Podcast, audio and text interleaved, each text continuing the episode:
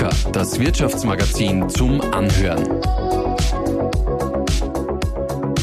Und hier ist Ihr Host Daniela Ulrich. Mucksmäuschen laut. Herzlich willkommen zu unserem ersten Mucksmäuschen laut Podcast, den der oberösterreichische Landeshauptmann Thomas Stelzer eröffnet. In diesem Format geben wir euch, liebe Zuhörer, die Möglichkeit, Interviews in voller Länge mitzulauschen. Susanna, du warst beim Landeshauptmann und hast ihn Fragen zu unserer Was wäre wenn Serie gestellt. Ja, genau. Wir haben ganz viele Bereiche angesprochen. Einiges zu seiner politischen Tätigkeit, natürlich zum Standort Oberösterreich, aber auch vieles, das sehr persönlich ist. Zum Beispiel ähm, habe ich ihn gefragt, wo er denn gerne den Tag verbringen würde, wenn er unsichtbar sein könnte, 24 Stunden lang.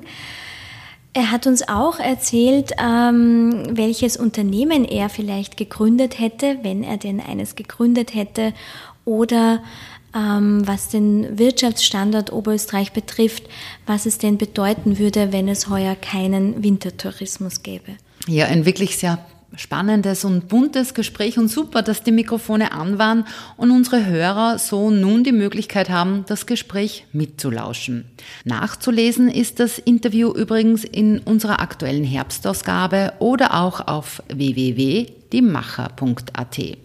Und was wäre eigentlich, wenn auch du Lust hast, einen Podcast auf die Beine zu stellen? Dann können wir dir die Angry Teddy alias Daniel Friesenecker wärmstens ans Herz legen.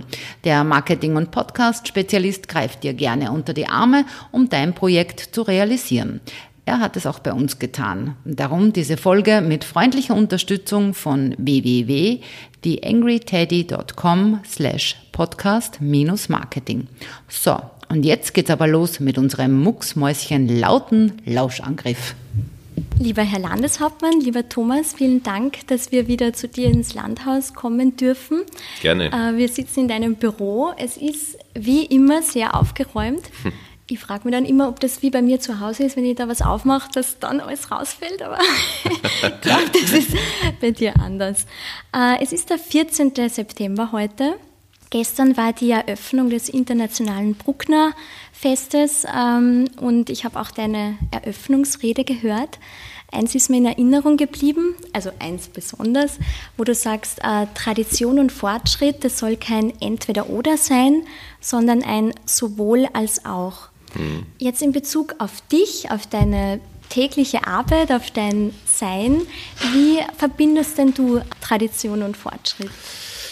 Ja, ich habe das sehr bewusst gesagt, weil ich glaube, das steht so richtig symbolhaft für unser Land. Wir haben ganz viele Traditionen, natürlich auch ich, mhm. bei denen, mit denen wir aufwachsen, aber auch Traditionen, die unseren Arbeitsstil, unseren Arbeitsrhythmus äh, beschreiben. Da hat auch ganz viel mit sozialem Zusammenhalt äh, zu tun und das ist gut, das trägt uns aber auch und das gibt uns aber gleichzeitig die Kraft, dass wir Neues tun können und gerade in meiner Aufgabe in diesem Jahr war ganz viel äh, Neues dabei. Natürlich zunächst einmal das Kümmern und Organisieren, wie kann man bestmöglich Gesundheit schützen. Und jetzt geht es aber zusätzlich aus meiner Sicht auch darum, äh, welche Innovationen braucht das Land und der Standort, weil wir können nicht warten, bis die Pandemie vorüber ist. Wir müssen jetzt schauen, dass wir Stärke gewinnen. Und da braucht es natürlich mehr als das bisher Gewohnte oder auch anderes. Und ein so ein großes Beispiel, wie man neu und innovativ sein kann, wird hoffentlich die Technische Universität für Digitalisierung werden. Also sind Dinge, die unmittelbar bei mir diese zwei Begriffe im mhm, Arbeitsleben mhm. sozusagen mhm, bedingen. Mhm. Zur TU kommen wir dann auch später noch. Mhm. Ganz kurz nochmal zum Bruckner Fest, weil Kultur ja auch dein Bereich ist. Das Thema, das Motto ist Kontroverse, also Bruckner und seine Zeitgenossen. Ähm, Kontroverse ist für einen Politiker vermutlich an der Tagesordnung. Wenn du so dein, deine gesamten Aufgaben hernimmst, wie viel Prozent davon machen Diskussionen, Debatten aus? Ha, ganz viel. Schwer zu bewerten, aber sicher einen Löwenanteil der Arbeit, weil Gesellschaft ist vielschichtig und darum können auch die Entscheidungen, wie Gesellschaft bestmöglich organisiert werden kann, auch nur von unterschiedlichsten Interessen geprägt sein. Äh, das ist so. Und es gibt wahrscheinlich keine politische Entscheidung oder keine politische Antwort, wo du nicht viele Befürworter, aber ebenso viele hast, die sagen, ich hätte das gerne anders. Mhm. Und darum ist es vor einer Entscheidung immer wichtig, möglichst viel Meinungen zu hören, möglichst viel Blickwinkel zu sehen, auch welche, an die man selber nicht denkt. Und insofern macht das wirklich einen großen Teil meiner Arbeit aus. Mhm. Jetzt kommen wir mal zum eigentlichen Interview. Du bist es gewöhnt, dass wir immer ein bisschen eine andere Art von Interview machen. Ich bin schon froh, wenn ich auf einem Sessel sitzen darf. naja, vielleicht bei der einen oder anderen Frage okay. wird das ganz gut sein. Und zwar, wir stellen diesmal ausschließlich Fragen, die mit was wäre, wenn beginnen. Mhm. Jetzt kann man den Einwand haben, naja, das ist ja der Konjunktiv, das ist unwahrscheinlich, wird bei den meisten Fragen auch so sein.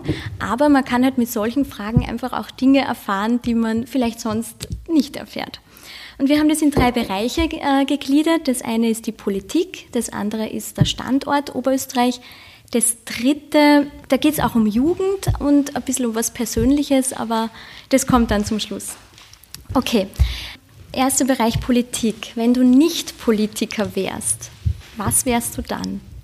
Es hängt von der Lebenssituation ab. Als ich klein war, wäre ich vieles anderes geworden, vom Straßenbahnfahrer bis zum Arzt.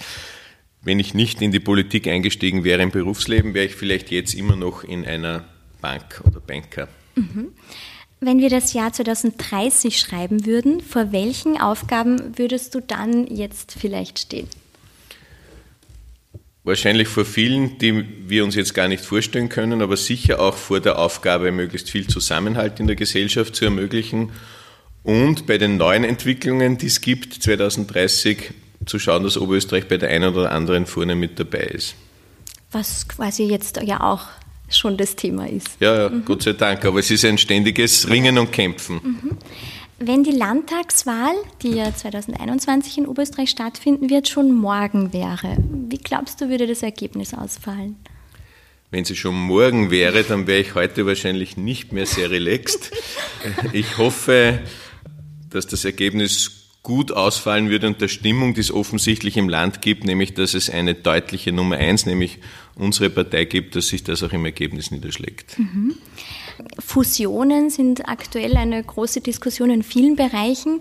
Was wäre, wenn, und das ist jetzt natürlich die Unwahrscheinlichkeitsform, Bundesländer zusammengelegt werden würden und du würdest ein zweites Bundesland dazu bekommen. Welches würdest du wählen? Welches würde am besten dazu passen? Würdest du gut mitführen können?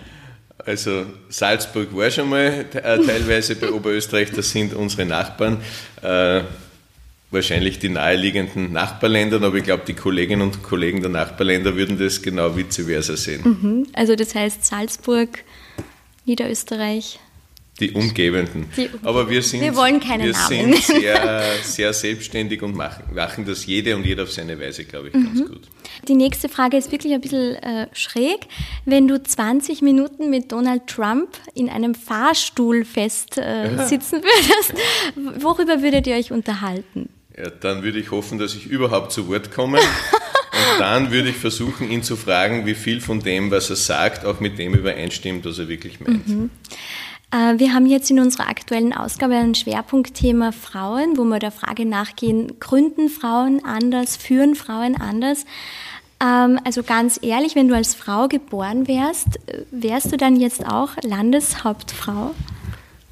Das fängt schon damit an, dass ein Mann sich nicht vorstellen kann, glaube ich, zu 100 Prozent wie eine Frau. Das ist zu kompliziert. Denkt, entscheidet einfach anders.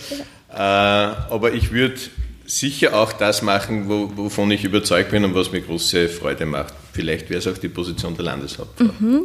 Vielleicht hättest du auch ein Unternehmen gegründet. Was wäre, wenn du eines gegründet hättest? Welches?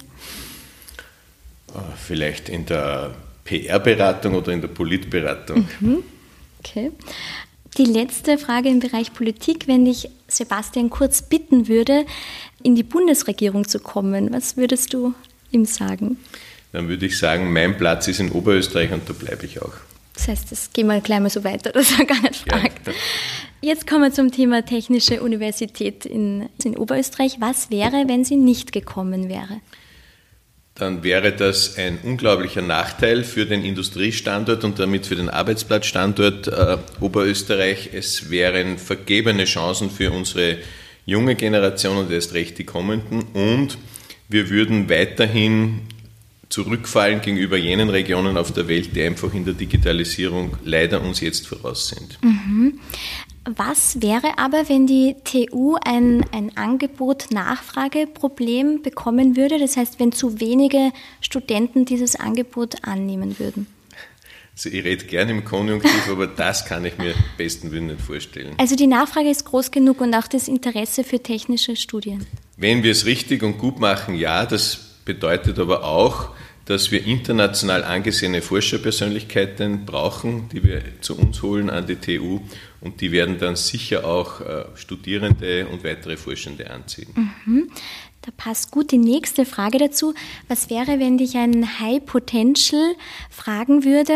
Ähm, sagen wir, das ist jemand aus Indien, der überlegt, einen Job äh, in Linz, in Oberösterreich anzunehmen. Welche drei Gründe würdest du ihm oder ihr sagen, warum er sie das unbedingt annehmen sollte?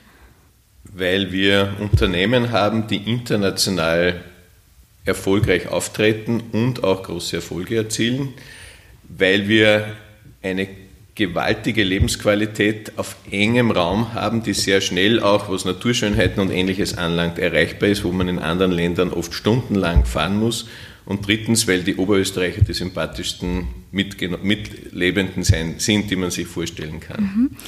Was wäre, wenn es heuer keinen Wintertourismus in Oberösterreich gäbe? Also keinen im Sinne von ganz, ganz wenig.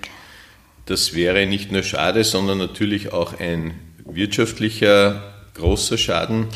Äh, und daher wird es einen geben, vielleicht ein wenig anders, als er gewohnt war. Mhm. Wie kann man sich das anders vorstellen? Kannst du da schon naja, ein bisschen... das beginnt natürlich bei dem, wie stellen wir uns an bei den Liften, wie gelingt es dort Abstand zu halten, wie ist das äh, Verhalten auf den Skihütten und erst recht beim Après-Ski. Das wird wohl nur so gehen, wie wir es jetzt gewohnt sind, mit zugewiesenen Plätzen. Aber das ist der Rahmen dafür, dass wir trotzdem Skisport und Skitourismus haben können. Mhm. Du hast vorhin schon den, den Wirtschaftsstandort angesprochen, Industriestandort. Was wäre, wenn sich herausstellen würde, dass das 5G-Netz, das ja eben für diesen Standort so wichtig ist, eine erhebliche Gesundheitsbelastung darstellen würde, wenn das wissenschaftlich nachgewiesen würde. Wenn es aber natürlich, das vielleicht noch kurz angehängt, andere Standorte gäbe, weil du den Wettbewerb auch angesprochen hast, die das vielleicht ähm, nicht so ähm, wichtig nehmen. Dann müssten wir das genau anschauen, ob es wirklich gesundheitliche Schäden hervorruft und wenn ja, dann müssten wir einfach schnell und auch intensiv Alternativen entwickeln, zum Beispiel beim Breitbandausbau noch mehr Gas geben. Mhm. Was wäre, ähm, das ist jetzt ganz ein anderer Bereich, wenn die Mehrheit der Österreicher oder im Oberösterreicher sich für eine grundlegende Änderung der Öffnungszeiten im Handel aussprechen würde? Betrifft dann natürlich auch die Sonntagsöffnungszeiten. Wie würdest du da reagieren? Dann würde mich das total überraschen. ähm, weil die Gewohnheiten unserer Bevölkerung ja unseren Traditionen, über die wir schon gesprochen haben, äh, auch entsprechen und ihnen ja auch dienen, was Ruhe und Erholung anlangt. Ähm, Darum glaube ich das nicht, dass das eintreten wird. Okay, aber wenn man sich jetzt die Situation für den, für den Handel ansieht, die ja quasi im Wettbewerb mit dem Online-Handel auch stehen, wie, wie sollen die dann diesen Wettbewerb weiterhin gewinnen können?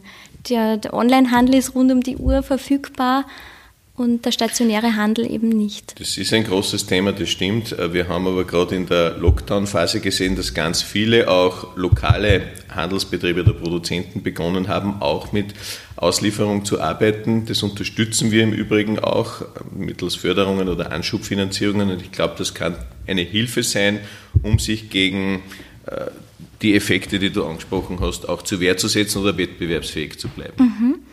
Du hast gerade über den Lockdown gesprochen, da hat man diese Frage, da war die gar nicht so unwahrscheinlich.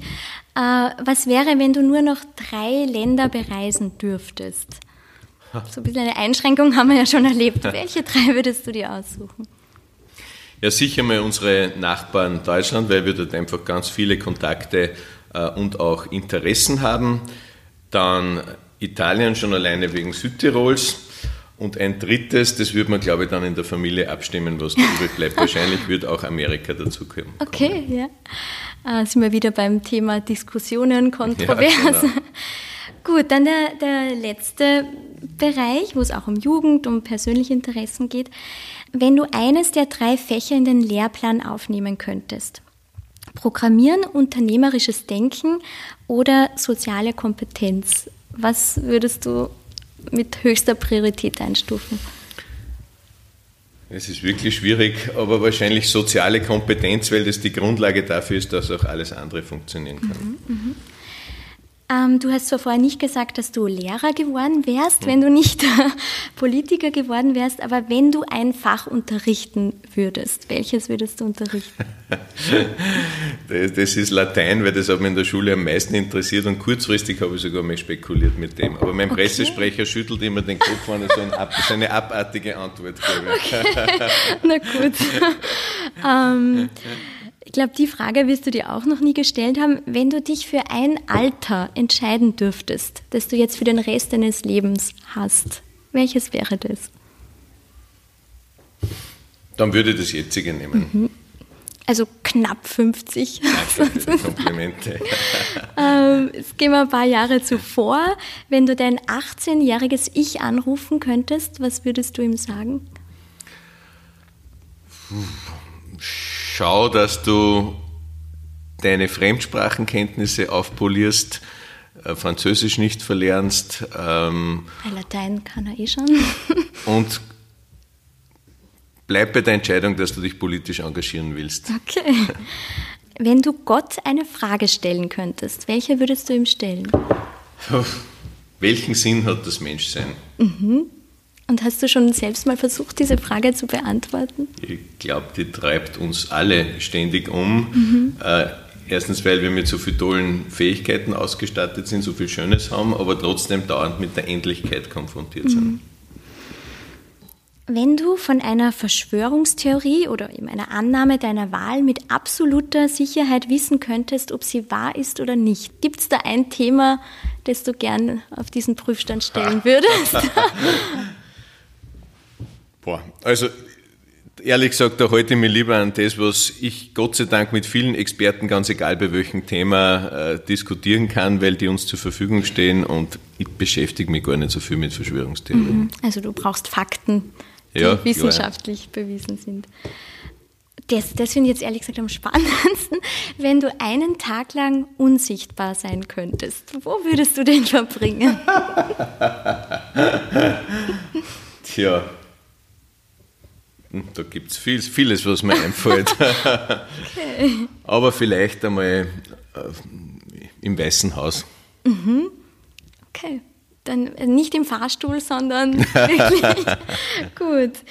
Ähm, das ist jetzt wieder so eine Frage wie, wie vorhin mit dem Reisen, aber vielleicht noch ein bisschen heftiger. Wenn du nur noch ein Lebensmittel für den Rest deines Lebens äh, essen, genießen dürftest, für welches würdest du dich entscheiden? ja, das ist wirklich super schwer. Ein Lebensmittel. Wahrscheinlich für Fisch. Für Fisch. Ähm, wir sind gleich fertig, aber die würde ich nur gern wissen. Wenn deine Frau mit ernster Miene sagt, Thomas, wir müssen reden, was glaubst du da im ersten Moment, was wird jetzt zur Sprache kommen? Auf jeden Fall nichts, was mir Freude macht. okay. Na, da fragen wir jetzt nicht länger nach.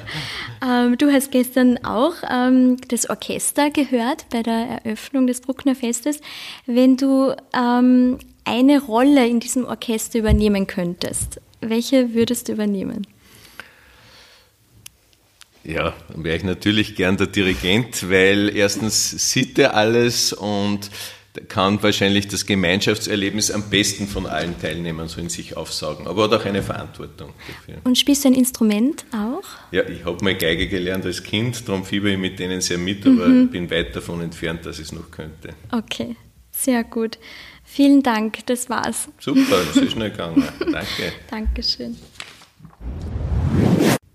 Ein schönes Gedankenexperiment von und mit Susanna Wurm, die Macher Chefredakteurin und Herausgeberin und Oberösterreichs Landeshauptmann Thomas Stelzer. Und was wäre, wenn du das Gespräch auch nachlesen möchtest?